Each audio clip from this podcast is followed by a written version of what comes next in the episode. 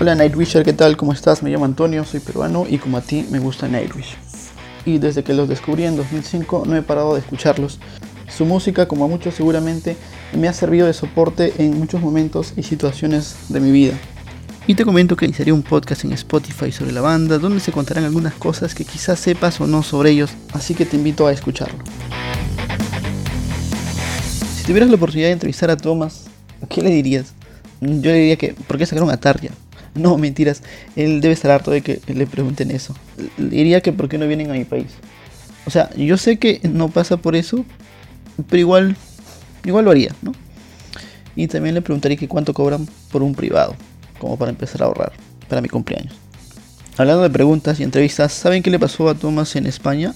Bueno, les cuento. En 2011 él estuvo por allá promocionando el Dark Passion Play y lo entrevistaron en una radio sobre, sobre el disco, ¿no? Sobre Anne, sobre los conciertos y le preguntaron varias cosas más.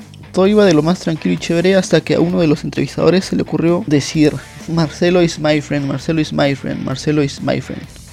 Aquí les pongo un poquito el audio de la entrevista. ¿Pero tuvo algo que ver eh, Cabuli, el, el, promotor argentino o no? No lo va a decir. About the, de Marcelo, no. No quiero ver nada de Marcelo. Just not. It's my friend, it's my friend, Marcelo is my Yeah. friend. It's my friend. Yeah. For 20 years ago. Yeah. Para variar, le preguntaron sobre Tarja. Como sabrán, los amigos de Nightwish en la carta de despedida a Tarja, entre otras cosas, culpan a Marcelo por la ruptura entre ella y la banda. Eh, una historia bastante, bastante complicada, ¿no? Bueno, en fin, mal hecho. La verdad, como todos imaginaban, Thomas estaba bastante incómodo con esa situación, pero él decidió continuar con la, con la entrevista. Y, y bueno, la entrevista fue en español casi en su totalidad, por lo cual Thomas está como que bastante desorientado y mirando al vacío por ratos, ¿no? Aunque le traducían las preguntas, algo debió haber entendido. Oigan, y hablando del Dark Passion Play, ¿cuál es su canción favorita? Yo tengo varias. The Poet and the Pendulum. eh, sobre todo la parte final que es bastante emotiva y nostálgica. Al menos para mí. Mother and Father se llama. eh, the Escapist. The Islander, que es un temazo. Bye Bye Beautiful. Polémica canción hasta ahora. No entiendo por qué. Bueno, eso fue todo por ahora. Recuerda seguirnos en Twitter, Instagram, Facebook. Estamos en todas las redes como Nightwisher P, Nightwisher PE, así todo junto.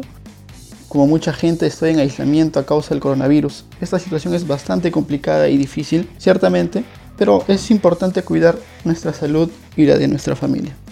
Y gracias por escuchar, lávense las manos y sigan las indicaciones que las autoridades sanitarias de sus países están dando para frenar el coronavirus. Chau.